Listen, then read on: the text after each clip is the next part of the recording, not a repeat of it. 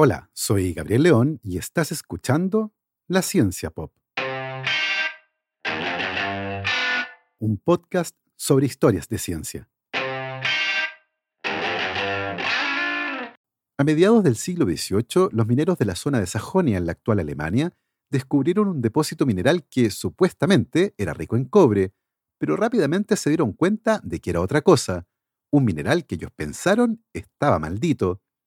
Años más tarde, una misión de reconocimiento oceanográfico encontró que algunas zonas del fondo marino estaban llenas de unas curiosas formaciones que eran ricas en ese mineral, el que es fundamental para la transición energética, pero cuya explotación plantea importantes desafíos. Y les recuerdo que si les gusta este proyecto, lo pueden apoyar a través de mi página en Patreon. Para eso vayan a www.patreon.com slash la y se pueden inscribir para hacer un aporte mensual a este podcast.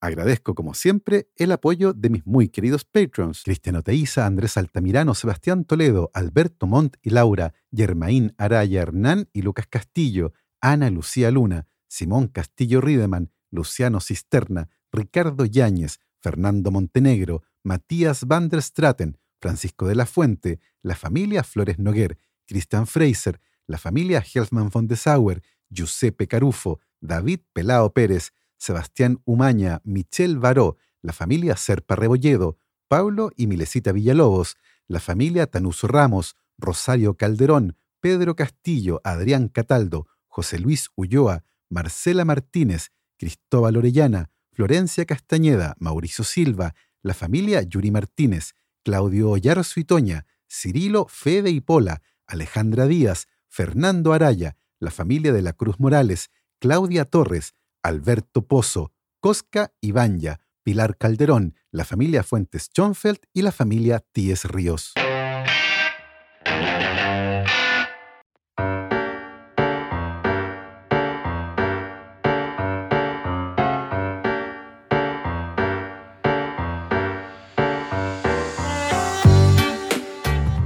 Durante la Edad Media, el cobre se convirtió en uno de los metales más útiles y valorados que existían. Habitualmente se utilizaba mezclado con otros metales, en forma de una aleación, y las más populares eran el bronce, una aleación de cobre y estaño, y el latón, una aleación de cobre y zinc.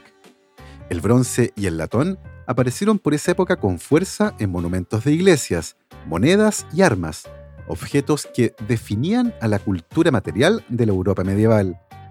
Para el siglo XVI, los montes metálicos que se extendían a lo largo de la actual frontera germano-checa se habían convertido en el epicentro de la minería en Europa Central, ya que contenían grandes depósitos de cobre y otros minerales preciosos. En 1750, mineros de Sajonia, una región en la parte oriental de los montes metálicos, descubrieron un depósito mineral muy inusual. Aunque ligeramente más claro en color que los minerales de cobre más conocidos, el gran depósito de color rojizo parecía increíblemente similar al cobre, y era muy abundante. Después de pasar por el largo y laborioso proceso de extracción, trituración y tostado del mineral, los mineros se desconcertaron al descubrir que la fundición producía un metal brillante y plateado, y que era extremadamente duro. Por más que lo intentaron, los mineros no lograron entender cómo hacer que el metal fuera maleable. Claramente no era cobre, pero eso no era lo peor. Después de varios intentos infructuosos por intentar obtener algún metal útil, la decepción se convirtió en horror cuando los mineros comenzaron a enfermarse. Lentamente, todos los encargados de fundir el misterioso mineral empezaron a mostrar signos de envenenamiento, como fuertes dolores abdominales, que derivaron en vómitos y diarrea. Otros experimentaron vértigo, lo que resultó en accidentes y caídas. Algunos de los que trabajaban en la fundición incluso llegaron a delirar, entraron en shock y murieron. Con todo esto, los mineros evidentemente concluyeron que el mineral no era cobre, sino que algo disfrazado como tal. Convencidos de que el depósito era obra del diablo, los mineros lo llamaron Nickel que significa cobre de Old Nick. Old Nick es el nombre de un malévolo espíritu en la mitología sajona y también se usaba como un nombre coloquial para referirse al diablo. Era evidente que el mineral estaba maldito y los mineros habían enfermado por culpa de los espíritus del bosque, que los habían engañado con un mineral que se parecía al cobre. La noticia del desafortunado encuentro de los mineros sajones con el Nickel se extendió por toda Europa, despertando la curiosidad de un químico sueco llamado Axel Friedrich Konstred, discípulo de George Brandt, el químico y mineralogista que descubrió el cobalto, Kronstedt se convertiría eventualmente en uno de los fundadores de la mineralogía moderna. Aunque rápidamente los mineros sajones condenaron al nuevo metal como inútil e incluso peligroso, Kronstedt se propuso descubrir la técnica adecuada para extraer cobre de este curioso mineral. En 1751 logró hacer un gran avance, aunque no era lo que esperaba. Lo que Kronstedt logró extraer del Nickel no fue cobre, sino algo completamente diferente. Se trataba de un metal blanco platinado, duro como el hierro, pero igualmente maleable, dúctil y además magnético. También tenía un punto de fusión, la temperatura en que pasa de estado sólido a líquido muy alto, de 1453 grados Celsius, y contenía además un 56% de arsénico. Sus observaciones revelaron que los mineros sajones no se enfermaron por obra de un demonio, sino que fueron envenenados por el arsénico que era liberado en el proceso de fundición. Finalmente, en 1754, Kronstedt acortó la palabra Kapfernickel para nombrar al nuevo metal descubierto y lo dejó sencillamente como níquel. Nadie sabe si el químico sabía lo que la palabra significaba en la mitología sajona, pero ese fue el nombre con que pasó a la historia. En las décadas siguientes, se estableció que el níquel era un mineral raro y encontrar yacimientos ricos en este nuevo metal demostró ser extremadamente complejo. Esto cambió en 1824, cuando se descubrió que el níquel podía obtenerse como un subproducto en la producción de un compuesto llamado azul de cobalto. En los años previos a este descubrimiento, los dueños de las minas de cobalto decían que los minerales de níquel, que no entendían muy bien, eran en realidad cobalto que había perdido su alma. Poco después, en 1848, Noruega comenzó a explotar un mineral rico en níquel, convirtiendo al país en el primer productor mundial de este metal a gran escala.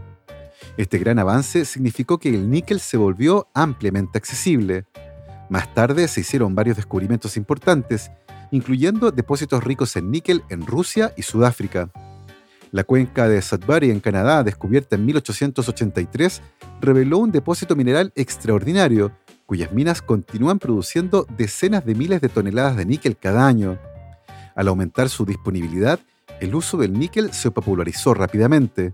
Su durabilidad, combinada con su resistencia a la oxidación y la corrosión, lo hizo ideal para objetos pequeños de uso diario, como monedas y cubiertos. La demanda por níquel finalmente explotó cuando este metal comenzó a combinarse con cromo, cadmio, plata, hierro, zinc y cobre para fabricar una gran variedad de aleaciones con propiedades interesantes. Después de introducirse en la producción de acero en 1889, el níquel le puso un sello lustroso a la revolución industrial, dándole un brillo moderno y limpio a los metales y permitiendo fabricar aceros más resistentes, ideales para levantar los primeros rascacielos. Hoy las aleaciones de níquel se utilizan en casi todo, desde cubiertos y dispositivos electrónicos hasta equipos médicos de acero inoxidable e infraestructura urbana.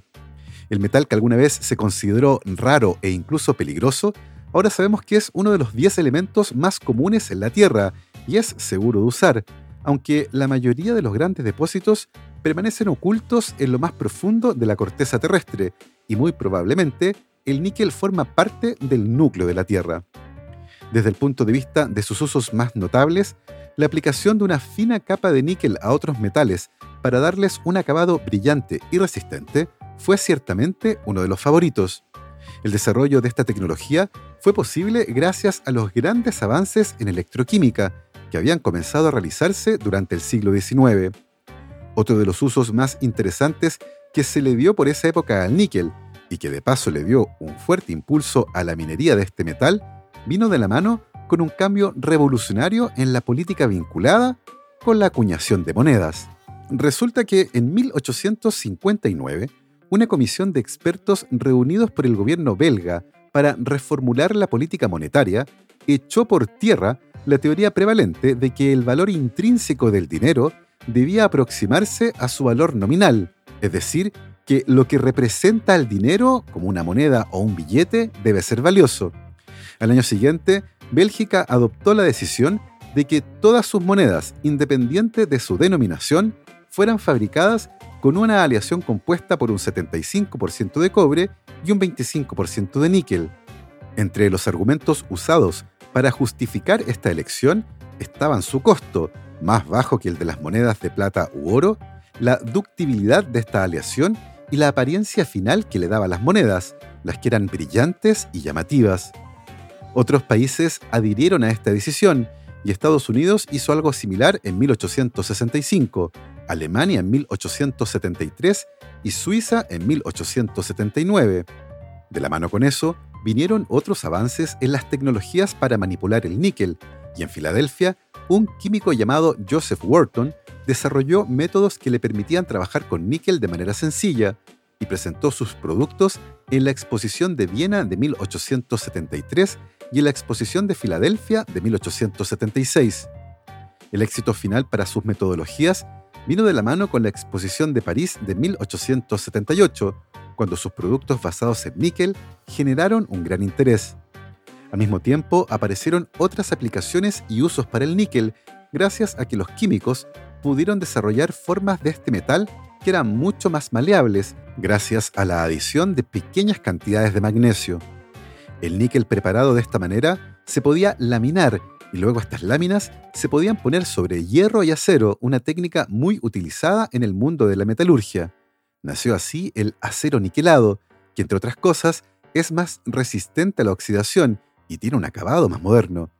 En Europa, los suizos fueron los primeros en emitir una moneda fabricada íntegramente de níquel, algo que ocurrió en 1881 y desde entonces, unos 24 países han acuñado unos 3.000 millones de monedas fabricadas con níquel, ya sea solo o formando aleaciones con metales como el cobre.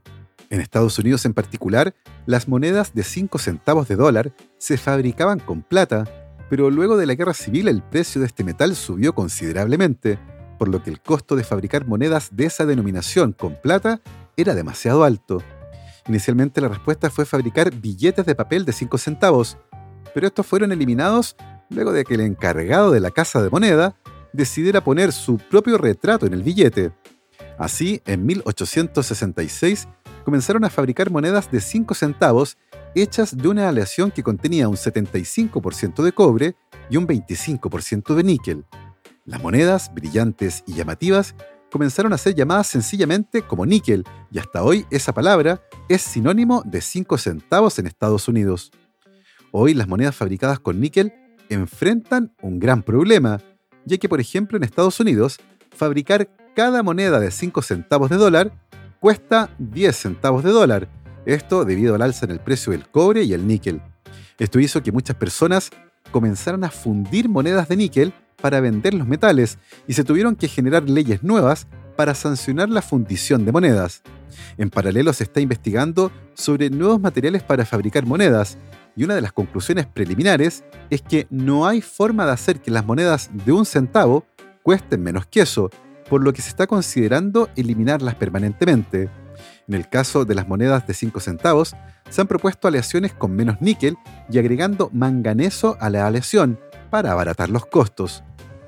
Ahora bien, a medida que el níquel se hacía popular y de la mano de sus nuevas aplicaciones, el mercado comenzó a exigir un aumento en la producción de esta materia prima. Debido al gran interés por este metal, varios países y empresas realizaron expediciones de prospección buscando yacimientos ricos en níquel, y debido a su alto valor y al refinamiento de las metodologías para purificarlo, un yacimiento que tenía solo un 1% de níquel podía ser comercialmente viable y era explotado. Si bien se lograron encontrar yacimientos en varios países del mundo, los más importantes fueron los que se encontraron en Noruega, país que se convirtió en el líder mundial en la producción de níquel y cuyas minas se convirtieron en las más productivas del mundo en la década de 1870. El único lugar que pudo competir con los yacimientos de níquel de Noruega fue la pequeña isla de Nueva Caledonia, un territorio reclamado por los franceses y que se encuentra en Oceanía, isla que se convirtió en una de las fuentes de níquel más importantes del mundo. De hecho, durante un tiempo, los yacimientos de Noruega y Nueva Caledonia eran tan productivos que los intentos por explotar níquel en otras partes del mundo no podían competir, y fueron en efecto estos dos lugares los que durante mucho tiempo alimentaron de níquel al mundo. En este punto, la producción mundial de este metal era de alrededor de mil toneladas anuales y el precio había alcanzado un máximo de 2 dólares y medio por libra, un poco más de 5 dólares por kilogramo. Por aquella época, el proceso productivo involucraba moler la roca para disolverla en ácido y luego separar el cobre del níquel. Se trata de un proceso tremendamente costoso y la verdad no muy eficiente, pero por esa época era suficientemente bueno para suministrar el níquel que era requerido en los procesos industriales. Era tan efectivo el proceso que muy pronto había más níquel del que se necesitaba y el precio se desplomó, llegando a un mínimo de apenas 30 centavos de dólar por kilogramo a comienzos del siglo XX.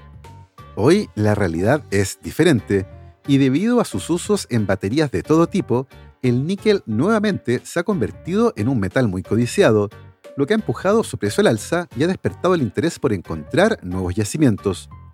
Desafortunadamente, la extracción de minerales ricos en níquel a menudo requiere operaciones mineras a gran escala, que pueden resultar en la destrucción de hábitats completos, deforestación y fragmentación de ecosistemas. La pérdida de hábitats puede tener graves consecuencias para la biodiversidad local y también puede resultar en el desplazamiento de las comunidades que dependen de esos hábitats para su sustento. Además de los impactos ambientales de la extracción de níquel, la producción de productos basados en níquel también puede tener efectos nocivos en el medio ambiente. La producción de baterías, por ejemplo, genera una cantidad significativa de residuos, incluidas las baterías de níquel-cadmio y níquel hidruro metálico, que pueden liberar sustancias químicas tóxicas al medio ambiente si no se eliminan de manera adecuada. Estas baterías también pueden representar un riesgo para la vida silvestre si se ingieren accidentalmente. Hoy está muy claro que el níquel es un metal importante y que tiene muchas aplicaciones en la sociedad moderna, pero el proceso extractivo y su producción pueden tener impactos ambientales significativos. Es importante entonces mitigar estos impactos a través de prácticas mineras responsables, una regulación efectiva y el desarrollo de tecnologías alternativas que puedan reducir la huella ambiental de la producción de níquel. En la actualidad, estos desafíos están muy presentes en la industria minera del níquel, pero se espera que debido a las presiones vinculadas con la crisis climática y el auge de la electromovilidad y la fabricación de nuevas baterías, la presión sobre la producción de níquel aumente en el futuro, lo que solo agravaría los efectos ambientales descritos anteriormente. Este aspecto es particularmente crítico y muchos creen que las dos soluciones más importantes son encontrar un reemplazo del níquel que sea más amigable con el medio ambiente o encontrar nuevas fuentes de este metal que permitan generar procesos extractivos que sean menos dañinos. Por esto último es que muchos tienen puestos sus ojos en el fondo del mar. Es una discusión que recién está comenzando, pero que tiene sus raíces en una expedición científica de fines del siglo XIX, una empresa que involucró convertir a un barco de guerra en un laboratorio flotante. En 1872 comenzó una de las expediciones científicas más ambiciosas de la historia, cuando la Royal Society de Londres decidió financiar el viaje del HMS Challenger, una corbeta de la Marina inglesa que había comenzado sus días como barco de guerra, pero que fue adaptado para sus nuevos propósitos, eliminando casi todo el armamento y dejando espacio para la instalación de instrumentos científicos, los que serían utilizados para cumplir con su misión, una que era tan vasta como los océanos mismos, explorar, descubrir y comprender los secretos guardados por las profundidades marinas. El líder de la expedición era Sir Charles Thompson, un distinguido naturalista que asumió la dirección científica del proyecto. Su visión audaz y su pasión por la exploración marina lo convirtieron en el líder natural de esta expedición, que entre sus tripulantes tenía geólogos, biólogos, meteorólogos y otros expertos que tenían todos el mismo propósito, explorar y conocer mejor los océanos. La expedición zarpó desde el puerto inglés de Portsmouth el 21 de diciembre de 1872 y el plan de navegación implicaba la circunnavegación completa de la Tierra, deteniéndose en algunos puertos estratégicos en los océanos Atlántico, Índico y Pacífico. A pesar de lo desafiante de la navegación, el Challenger perseveró a medida que avanzaba, registrando meticulosamente sus observaciones en diarios y registros científicos. Thomson era particularmente hábil para describir de manera vívida los eventos que ocurrieron durante el viaje. Así dejó un testimonio que parece casi una novela y que transporta a los lectores a través del tiempo hasta llegar a la cubierta del barco. En su diario no solo narra las hazañas científicas, sino que también las experiencias humanas que permitieran hacer que la tripulación se uniera en una especie de fraternidad única, enfrentando la inmensidad del océano y la incertidumbre de un viaje complejo y largo. La investigación oceanográfica fue uno de los pilares fundamentales de la expedición. Para llevar a cabo estas observaciones, el Challenger estaba equipado con una serie de instrumentos innovadores para la época. En su preparación previa para explorar las profundidades del océano, 15 de los 17 cañones del barco fueron removidos y todo el espacio generado fue destinado para laboratorios, dormitorios extras e instalaciones adecuadas para la investigación científica. El espacio disponible para laboratorio fue llenado con recipientes de vidrio rellenos con alcohol para preservar las muestras que obtuvieran, además de microscopios, aparatos de química, termómetros, barómetros, instrumentos para muestrear aguas, sondas, redes y otros instrumentos para estudiar el fondo marino, así como una cantidad gigantesca de cuerda para sumergir estos materiales en las profundidades del océano.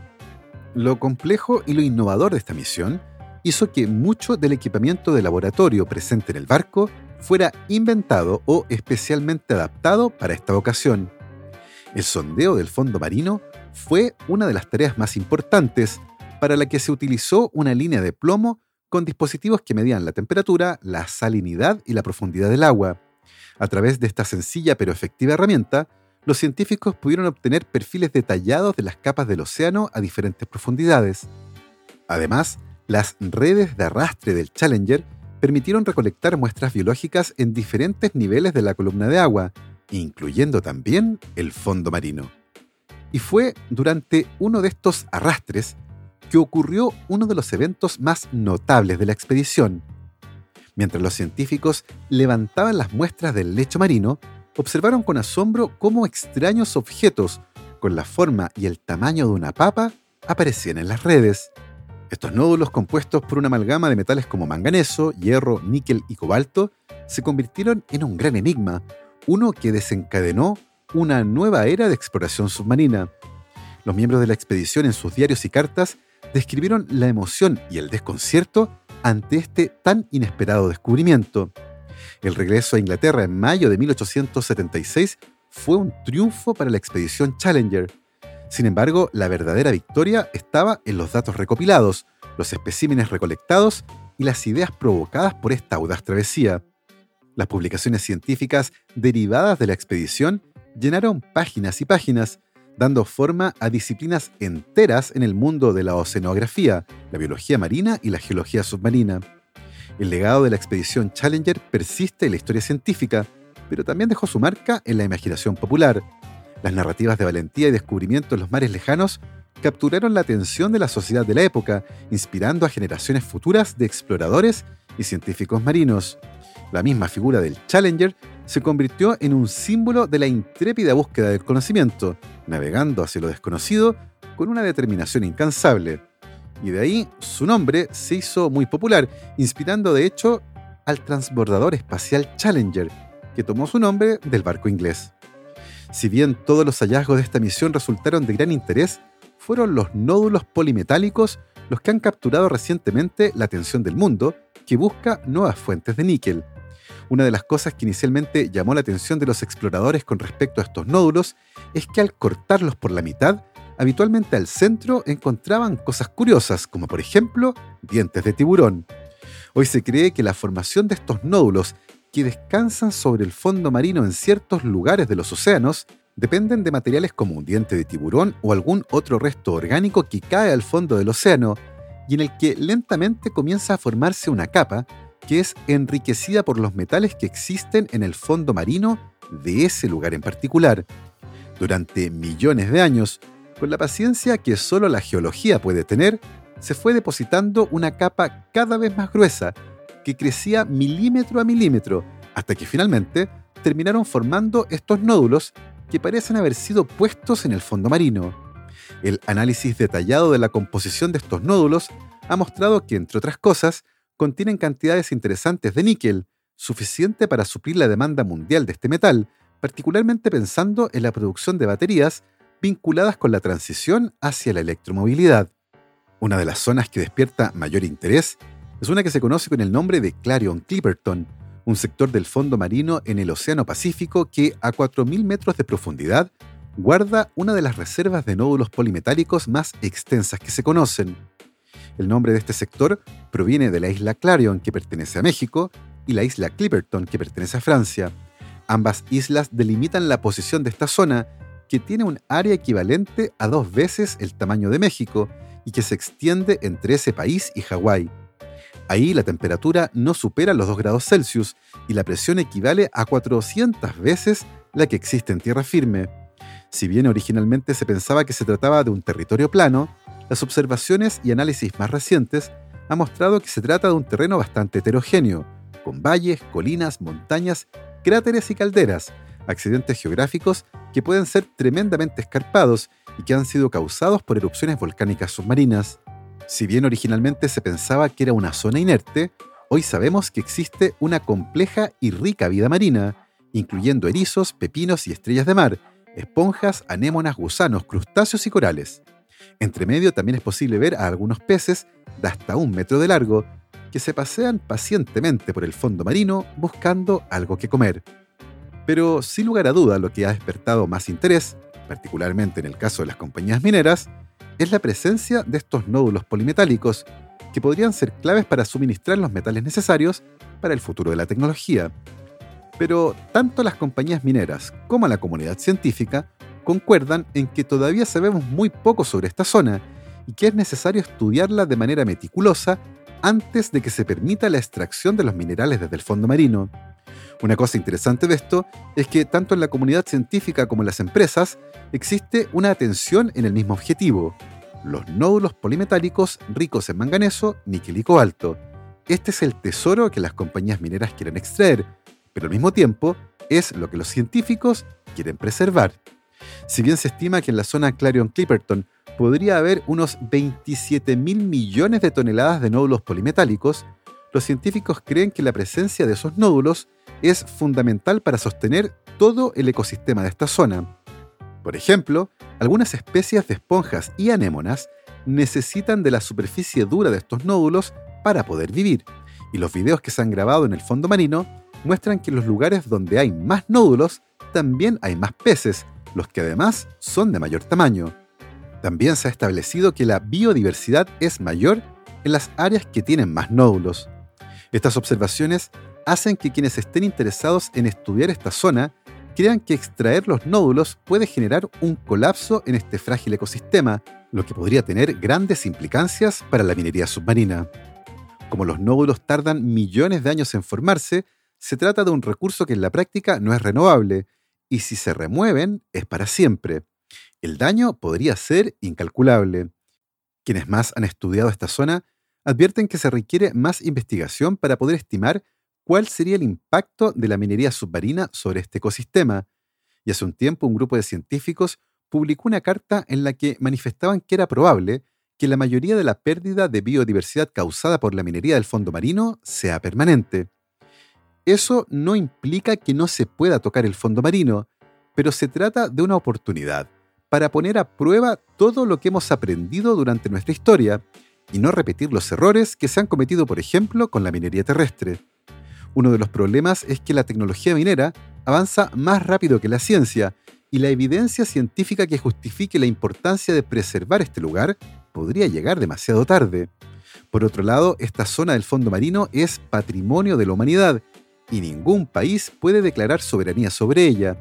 En este sentido, desde 1994 existe la Autoridad Internacional de los Fondos Marinos, un órgano que forma parte de la Organización de las Naciones Unidas que se encarga de regular los intereses mineros y la protección del medio ambiente en ese lugar. La riqueza potencial de estos depósitos minerales ha generado interesantes discusiones sobre la explotación sostenible y los impactos ambientales. Es importante mencionar que ya se han entregado concesiones para la prospección del fondo marino en la zona Clarion-Clipperton y que ya se ha avanzado en el diseño y construcción de maquinaria especializada para la minería submarina. La presión por explotar estos recursos es altísima y tal vez incluso inevitable.